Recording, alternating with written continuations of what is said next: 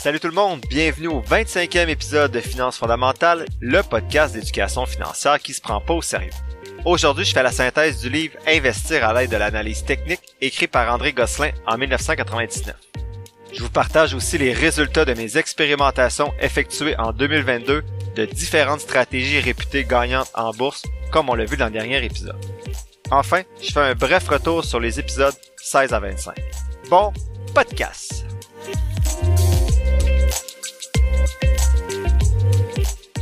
Hey, déjà le 25e épisode. Merci à tous pour vos messages positifs et votre écoute durant ces premiers mois. Le podcast a connu une croissance moyenne mensuelle de 689% depuis le début. Merci beaucoup. Pour l'amener plus loin et fêter ça ensemble, je vous invite à vous abonner à la page Facebook du podcast. Vous verrez le lien dans la description de l'épisode et à partager au moins à une personne ou sur vos réseaux sociaux l'image synthèse des 25 premiers épisodes que je partage sur la page Facebook. Ça vous coûte absolument rien, quelques secondes, et ça serait grandement apprécié de mon côté. Ça m'aiderait notamment à continuer d'agrandir l'auditoire pour un jour avoir les ressources afin de m'aider dans le montage des épisodes et pouvoir ainsi me concentrer sur la production du contenu et continuer ainsi à vous apporter de la valeur et vous partager ma passion des finances. Donc je vous remercie d'avance. Pas de questions aujourd'hui parce qu'on va passer tout de suite à la synthèse du livre pour terminer à la fin avec un bref segment qui va faire un retour sur les épisodes 16 à 25. Donc, pour la synthèse du livre cette semaine, je vous fais la synthèse du livre Investir à l'aide de l'analyse technique écrit par André Gosselin en 1999. Avant de débuter, je veux mentionner que j'ai bel et bien fait une erreur la dernière fois avec le point 4 lorsque je vous ai présenté la stratégie du Momentum Investing, surnommée également le Markman Flare Out Growth Model. Cette stratégie-là était dans ce livre-ci et non dans celui que je vous ai résumé dans l'épisode précédent. En effet, cette stratégie repose davantage sur une approche technique, donc une approche momentum, mais elle répond quand même aux critères de simplicité de l'auteur, ce qui est rare quand même avec l'approche technique. L'idée derrière cette stratégie-là, c'est de se dire qu'avec les screeners actuels disponibles sur Internet pour euh, bien classer les compagnies selon différentes données, différentes variables qu'on décide qu'on veut mettre de l'avant, ben c'est pas plus compliqué d'avoir plus que trois critères et cette technique demeure donc intéressante selon l'auteur. Donc le premier point que je veux aborder avec vous de ce livre-là, c'est est-ce que l'analyse technique est pertinente ou non? Au début du livre, l'auteur semble plus ou moins être pour l'analyse technique mais il mentionne en recensant les études qu'il y a qui ressort dans les statistiques. Avant, c'était pourri l'analyse technique, mais dans les dernières années, dans l'écriture du livre, il faut pas oublier que le livre a été publié en 1999, on voyait déjà que l'analyse technique semblait être de mieux en mieux. Donc l'auteur est demeuré curieux. Il propose notamment deux stratégies plus connues à cette époque-là, le CRISMA et la méthode Weinstein. Les deux méthodes combinent différentes variables techniques et semblent efficaces. Cependant, l'auteur va davantage vers la méthode en fait qui semblait plus mécanique, sans graphique, qui était celle du Markman Flare Out Growth Model que je vous ai présenté à l'épisode précédent. Il faut pas oublier non plus que si vous faites un rendement de 1% supérieur au marché, mais que vous passez 35 heures sur ça par semaine, c'est correct si c'est une passion et que ça nuit pas aux autres sphères de votre vie. Mais ce 35 heures-là, à un salaire quelconque, serait profitablement plus rentable, du moins en 18 et 40 ans. 1% de plus rendu avec un gros patrimoine familial, ça peut quand même avoir un certain impact, mais bon, faites des choix judicieux. L'analyse technique, c'est vraiment pas mon expertise, j'en ai jamais fait, j'ai pris peu de traces quand j'ai lu ce livre-là parce que ça m'intéresse pas vraiment, c'est pas mon style d'investissement. Je vous laisse donc creuser davantage de ce côté-là ou écouter d'autres podcasts plus spécialisés dans, dans ce domaine. Je vais peut-être bientôt ajouter à ma liste de lecture des livres sur le swing trading par curiosité. Je sais pas si, ben en fait, je sais c'est quoi, mais je sais pas nécessairement comment le personnaliser. Donc, je vous en parle peut-être bientôt. J'ai donc fait un seul point sur ce livre-là parce que j'aime pas parler d'un sujet que je connais pas. Vous pourrez dire que le titre, ben, c'est de la fausse pub. Vous aurez raison.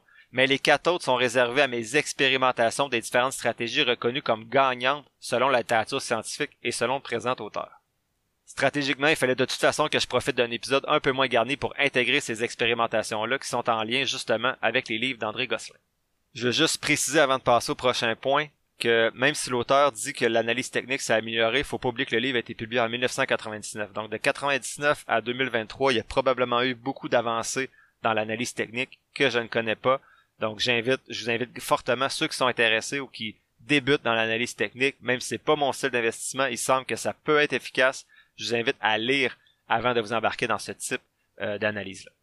Donc avec le deuxième point de la synthèse d'aujourd'hui, je débute plutôt l'expérimentation. En fait, je vous partage les résultats issus de l'expérimentation de quatre stratégies gagnantes, ben, historiquement gagnantes, que j'ai expérimenté avec de l'argent fictif.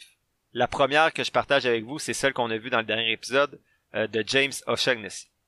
Donc cette stratégie-là, les statistiques, c'est de 1954 à 1996, elle a eu un rendement annuel moyen de 18,22%, soit environ 10% de plus que le SP500, ce qui est quand même assez fou. De 1964 à 2009, le rendement été de 17-19% aussi selon certains sites, donc à peu près la même moyenne qu'on avait de 18,22. Depuis 10 ans, j'ai eu de la misère à trouver les chiffres, donc euh, pour la performance de ce type de stratégie-là. Pourtant, si elle est efficace, les gens devraient la mettre en place. C'est pour ça que j'étais un peu euh, confus par rapport à tout ça. Mais on se rend compte que depuis 10 ans, cette stratégie-là sous-performe le SP500 d'environ 3-4%. Faut pas oublier que depuis les 15 dernières années, les titres de type croissance ont eu beaucoup plus de rendement que les titres de type valeur. Donc c'est normal que cette stratégie-là basée sur une approche valeur ait peut-être sous-performé l'indice SP500.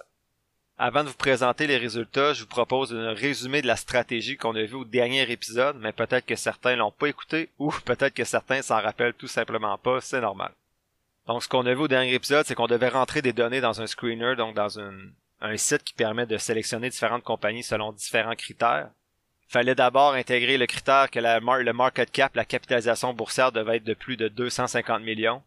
Il devait également y avoir plus de 50 millions de ventes annuellement le ratio cours-vente annuel devait être plus petit que 1.5, donc le ratio price-sales. Et on devait aller chercher les rendements du cours, donc comment le titre a pris de la valeur au cours des trois derniers mois, des six derniers mois et de la dernière année. Donc ce rendement-là devait être positif au cours des 3, des 6 et des 12 derniers mois pour que la compagnie soit retenue quand on cliquait sur Screen. Donc un coup je cliquais, ça me sortait plein de compagnies et vous rappelez, il fallait sélectionner les 50 titres qui avaient eu le meilleur rendement au cours de la dernière année.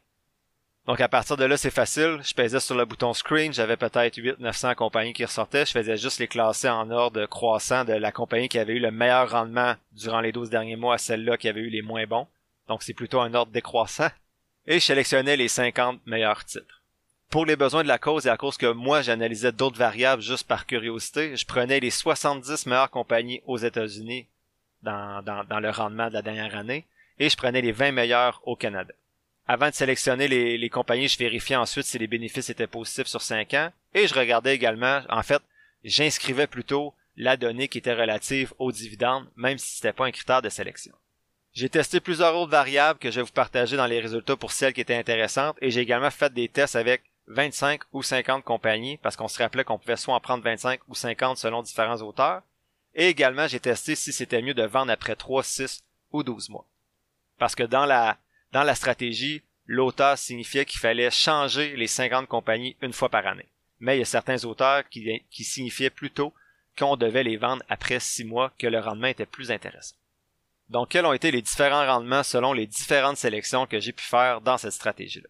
Avant de débuter, juste vous dire que l'analyse a été effectuée entre le 3 décembre 2021 et le 3 décembre 2022. J'ai déjà débuté la seconde analyse à partir du 3 décembre 2022 jusqu'en 2023. Je vais vous les présenter au prochain bilan annuel.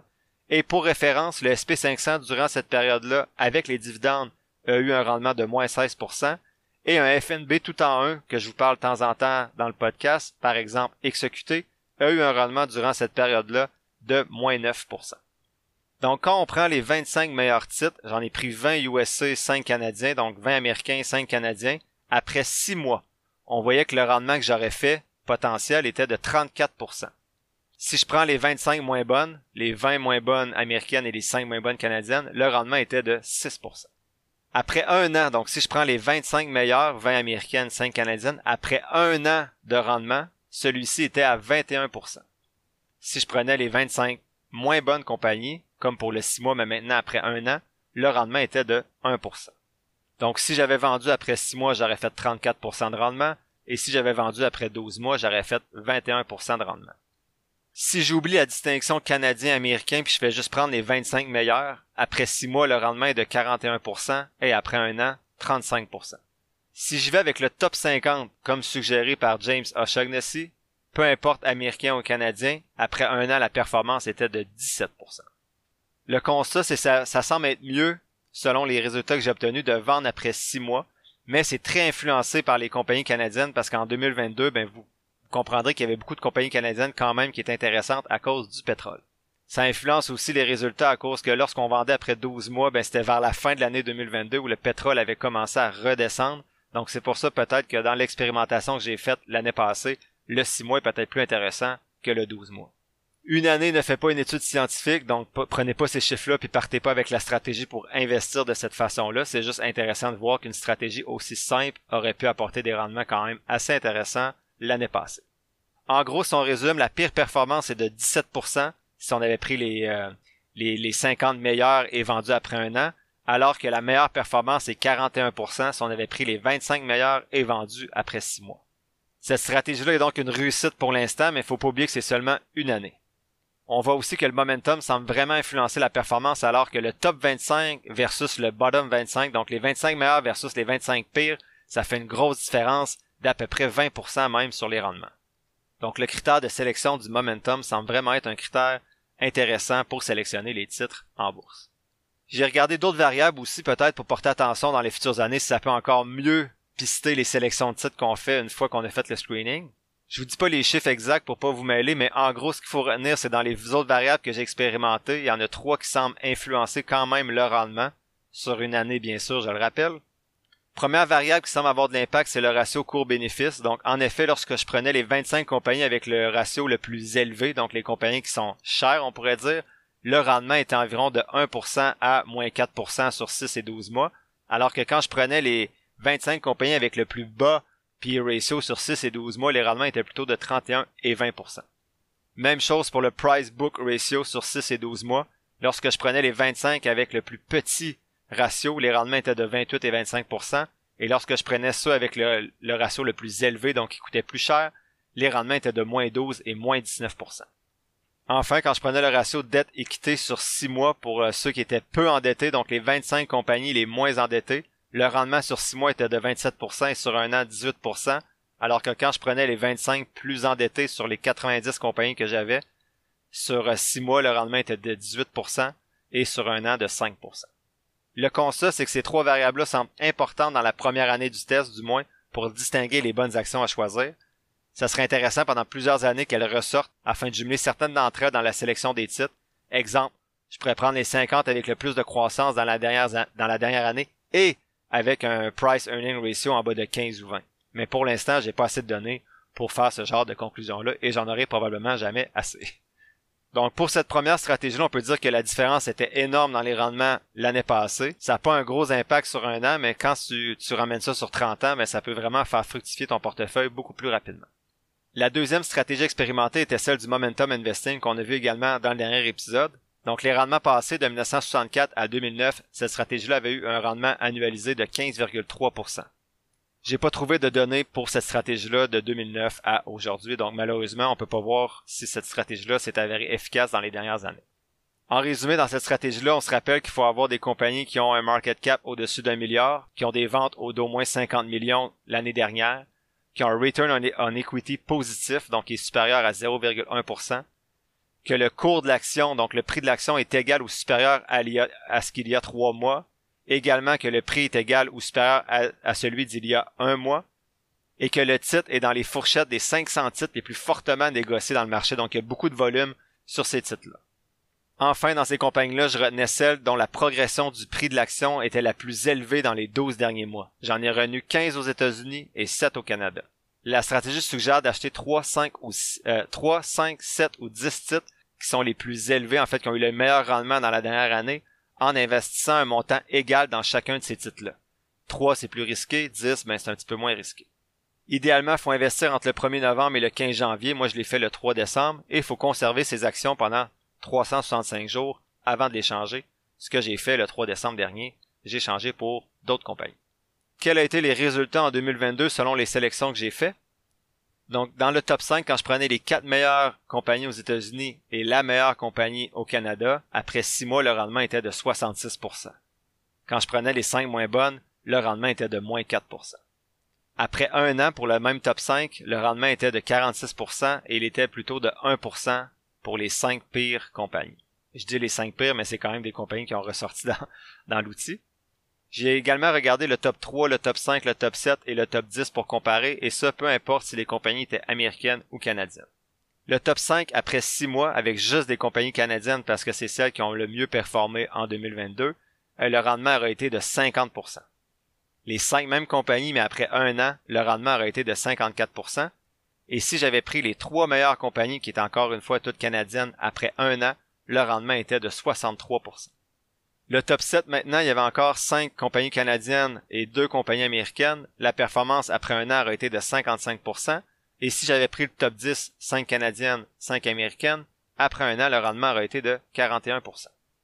Encore une fois, c'est des performances quand même incroyables quand on se rappelle le moins 16% du SP500 pour la même période, incluant les dividendes. J'ai vérifié les formules Excel quatre fois pour être sûr, c'est vraiment les bons chiffres. Pour s'intéresser, les cinq compagnies canadiennes, c'était Nuvista Energy, Baytex Energy Corp, Paramount Resources, Advantage Energy et Bombardier. Quatre compagnies sur cinq quand même dans le pétrole, ça explique beaucoup les rendements l'année dernière. Ça montre quand même que la stratégie c'est vraiment profiter du momentum et qu'il y a une grosse différence aussi entre le top 5 et le bottom 5, donc entre les 5 meilleurs et les 5 pires, qui montrent encore une fois l'importance du critère de sélection du momentum. Il y a moins de différence entre le 6 mois et le 12 mois ici, comparativement à la stratégie précédente. Parmi toutes les autres variables analysées dans cette stratégie-là, en fait que j'ai vérifié, la seule autre qui semblait avoir une certaine influence sur le rendement, c'est le market cap, donc la capitalisation boursière.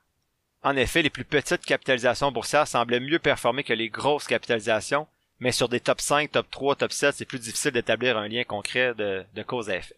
Quand je prenais les 5 plus petites capitalisations, le rendement était de 41%, alors qu'avec les 5 plus grosses, euh, le rendement était plutôt de 13% sur 6 mois.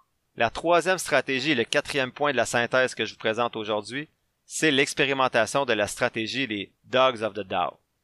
L'indice du Dow Jones, le DOW30, c'est un indice qui suit les 30, en fait, qui suit 30 compagnies, 30 blue chips, des grosses compagnies américaines qui sont sur le SP500 également et sur le Nasdaq. Cet indice-là a été créé en 1986 et il y a plusieurs variations de stratégies qui sont basées sur cet indice-là. Donc, avant de vous présenter les rendements, je vous explique chacune des variations justement de ces stratégies. Donc, la stratégie Dogs of the Dow originale, c'est de choisir 10 compagnies dans les 30 de l'indice avec le plus haut dividende. Donc, vous regardez les 30 compagnies dans l'indice Dow 30 et vous prenez les 10 qui ont le plus haut dividende. C'est super simple. Une variante, c'est le Dogs 5. Donc, parmi les 10 que vous avez sélectionnés dans la stratégie originale, vous prenez juste les 5 qui sont les moins chers. Donc, le prix de l'action est le plus bas. Ensuite, il y a le Dogs 4. Donc, c'est de juste prendre les 4 les plus chers du Dogs 5. Donc, on est parti du Dogs 10, Dogs 5, puis le Dogs 4, ben, on prend les 4 plus chers du Dogs 5 qui étaient les 5 moins chers de la stratégie originale. Et enfin, il y a le Foolish 4. C'est la même chose que le Dogs, le, Dogs 4, mais tu accordes 40% de 40% de ton argent au titre le moins cher et 20% aux trois autres au lieu de faire une répartition égale comme dans toutes les autres variations de cette stratégie-là. Maintenant, pour les rendements passés, la stratégie originale des Dogs of the Dow, donc le Dogs 10, depuis 2000, c'est de 8,7% de rendement. De 1957 à 2003, ça a été 14,3% de rendement. Pour le Dogs 5, le rendement depuis 2000 est de 9,3%. Pour le Dogs 4, j'ai pas trouvé de données. Et pour le Foolish 4 de 1964 à 1998, le rendement annuel était de 23%, soit quand même 10% au-dessus du SP500. Prudence, par contre, les seules données que j'ai trouvées pour les rendements annuels, c'était celles rapportées par les créateurs de la stratégie qui sont Motley Fool. Dans mon expérimentation, j'ai fait le test avec les, actions canadiennes et américaines, donc j'ai deux expérimentations différentes. Pour la stratégie originale où il y avait 10 titres, donc le Dogs 10 avec les actions américaines, le rendement est de 12%. Pour le Dogs 5, moins 8%. Pour le Dogs 4, moins 8%. Et pour le Foolish 4, moins 14%. L'expérimentation a été faite entre le 1er janvier et le 31 décembre 2022. Dans cet horizon de temps-là, le SP500 avait fait moins 14% et le FNB exécuté moins 9%, pour comparer. Avec les titres canadiens, pour le Dogs 10, c'était 4% de rendement, pour le Dogs 5, 9% et pour le Dogs 4, 20%. Et pour le Foolish 4, pour terminer, de 18% de rendement annuel. Ici aussi, c'était du 1er janvier au 31 décembre, et à titre de comparaison, le TSX, durant cette période de temps-là, qui est l'indice des 60, euh, de 60 compagnies canadiennes, a fait 2% de rendement. Le constat est moins frappant qu'avec les stratégies précédentes, mais on se rend compte quand même qu'il y a juste une stratégie sur 8 qui est à peu près identique à l'indice de référence. Toutes les autres stratégies ont quand même mieux fait que l'indice avec une stratégie super simple à mettre en place. Donc, à suivre l'an prochain.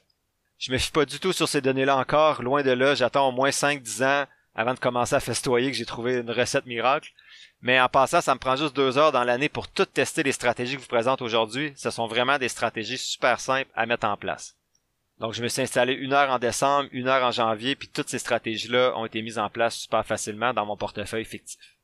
Le cinquième point de la synthèse aujourd'hui, c'est pas nécessairement des stratégies que j'ai expérimentées, mais c'est deux autres stratégies captivantes plutôt que j'ai découvertes en 2023, donc que j'ai pas encore expérimenté en 2022, mais lors du bilan annuel que je vais faire en janvier 2024, je vais pouvoir vous présenter les résultats de ces analyses-là parce que je les expérimente actuellement en 2023.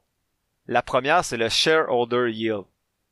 J'ai vu cette stratégie-là dans un livre de 2021 d'André Gosselin, justement, qui s'appelle Lettre ouverte aux investisseurs irresponsables, que je vais vous résumer quand même dans longtemps, car je l'ai lu pas mal plus tard dans mon cheminement, donc désolé, c'est pas pour bientôt. Le shareholder yield, c'est l'addition du rendement en dividende avec le pourcentage des actions rachetées par une compagnie au cours des 12 derniers mois. Donc, exemple, si le rendement associé au dividende est de 3% et que le rendement réel associé au, rachat d'actions est de 5%, ben le shareholder yield est de 8%, et pardonnez-moi mon anglais. ce que ça permet de faire, cette statistique-là, c'est ça permet de reconnaître les vraies bonnes valeurs et surtout les compagnies qui n'hésitent pas à redistribuer une bonne part de leurs profits à leurs actionnaires. Selon André Gosselin, de 1984 à 2004, les 10 titres du SP500 avec les plus gros shareholder yield renouvelés une fois par année, le rendement aurait été de près de 23% par rapport à 12% pour le SP500. Donc c'est quand même 11% de plus. J'ai pas vérifié ces chiffres-là, mais maintenant je teste clairement la stratégie parce que ça me semble intéressant.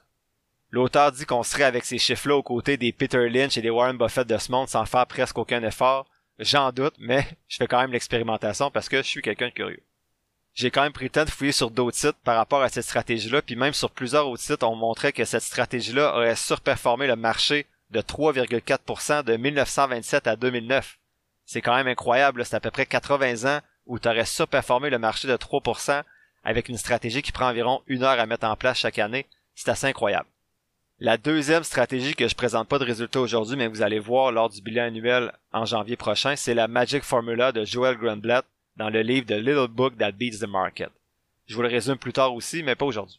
La stratégie de cet auteur-là est fondée sur le fait que si vous achetez des compagnies avec un rendement sur le capital élevé et un ratio court-bénéfice bas, vous allez finir par acheter des compagnies qui sont sous-évaluées de façon naturelle. Sa formule magique est la suivante, est super simple, il va seulement classer les compagnies selon leur score combiné à ces deux données-là. Donc une compagnie va avoir un score sur 20 pour la rentabilité sur le capital et un score sur 20 pour le ratio court-bénéfice. Il va combiner ces deux scores-là et plus une compagnie a un score élevé, plus qu'il va elle a des chances d'être sélectionnée dans sa stratégie. L'auteur a un site super intéressant, il fait le travail pour vous, il vous classe automatiquement de 20 à 30 compagnies qui répondent en fait qui ont le score le plus élevé selon sa formule magique pour l'année en cours. Vous sélectionnez 20 ou 30 compagnies, vous les gardez un an, vous les vendez et vous refaites le travail, c'est quand même assez simple. Selon l'auteur, sur 17 ans, donc de 1988 à 2004, le rendement d'une telle stratégie aurait été de 13,8% annuellement versus 12,3% pour l'entièreté du marché euh, américain. C'est moins flagrant comme rendement, mais ça me semble un petit peu plus réaliste. Ce ne sont pas des statistiques par contre que j'ai vérifiées non plus, ce sont les statistiques de l'auteur qui parlent de sa formule magique à lui, donc peut-être prendre ça avec un grain de sel. En conclusion, l'analyse technique semble être une méthode de plus en plus valide pour investir, mais très énergivore, donc à vous de voir si elle vous convient, mais je suis pas la bonne personne pour vous guider là-dedans. Je pense que l'analyse technique peut être intéressante pour savoir quand vendre un titre, par exemple, donc ça peut être un indicateur de plus, mais attention, les statistiques sont contre vous. Les statistiques montrent qu'il y a beaucoup plus de gens qui perdent de l'argent avec l'analyse technique qu'il y en a qui en font. Il semble également que ça prendra un bon montant aussi pour que ça devienne intéressant côté salaire de, faire de l'analyse technique en bourse. Aussi, on a vu a certaines stratégies qualifiées par André Gosselin de simples et automatiques ont bien performé en 2022 selon les résultats que je vous ai présentés aujourd'hui. Reste à voir ça va être le cas dans les prochaines années. On va suivre ça ensemble pour ceux que ça intéresse.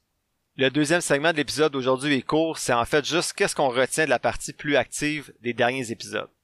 En effet, les épisodes 16 à 25 étaient davantage axés vers une stratégie d'investissement active, donc où on apprend à évaluer la qualité d'un titre, et le prix d'un titre pour pouvoir investir dans ces compagnies-là, contrairement à l'approche euh, des fonds négociés en bourse indicielle passif où on investit seulement dans un panier d'actions. La stratégie que je vous ai présentée initialement à l'épisode 2 ben, est grandement influencée par ces lectures-là, en grande majorité en fait. Vous comprendrez donc mieux maintenant ce qui a mené aux choix qui ont permis de développer l'outil d'analyse que je vous ai présenté préalablement. C'est important de savoir que rendu là, j'avais écouté beaucoup de podcasts, beaucoup de vidéos YouTube, j'avais consulté plusieurs sites, j'avais lu tous les livres que je vous ai résumés et d'autres que je vous ai pas résumés parce que j'avais pas pris de traces. Donc j'avais arrêté de lire à ce moment-là, puis j'avais commencé à investir 100% en sélection de titres individuels. Donc j'avais tout sorti d'Industriel Alliance, j'avais tout ramené mon argent et j'avais acheté 6 titres. Donc j'avais tout mis mon argent dans 6 titres seulement. Et j'avais 5% en crypto-monnaie. Donc, même s'il n'y a pas de pause dans le podcast, on va continuer tout de suite avec l'investissement plus passif. Vous allez voir dans le prochain épisode. Mais dans la vraie vie, quand j'étais rendu là dans mon cheminement, j'ai investi tout mon argent dans six titres. Ce que je suggère pas de faire, j'ai été chanceux, mais je me suis rendu compte rapidement que j'aurais pu me planter assez solidement. Donc, dans les prochains épisodes, les livres que je vais vous résumer dans la vraie vie sont venus beaucoup plus tard à partir de ce moment-ci. Donc, j'ai investi pendant un petit bout, puis après ça, ben, il y a un ami qui m'a prêté le livre de, Nicolas Bérubé, qui parle d'investissement passif et de FNB. Donc j'ai commencé à connaître ce type d'investissement-là et je me suis rendu compte que ma façon d'investir n'était peut-être pas la bonne.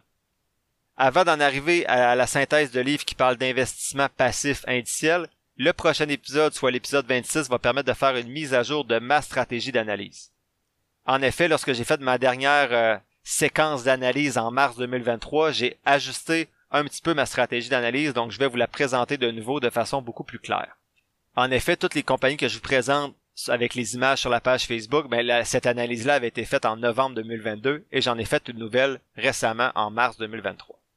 Donc, puisque je repars une nouvelle vague d'analyse, je vous partage ma nouvelle stratégie dès le prochain épisode et j'ai ainsi actualisé en même temps mes listes d'actions. On va donc repartir à zéro jusqu'à la prochaine analyse en septembre.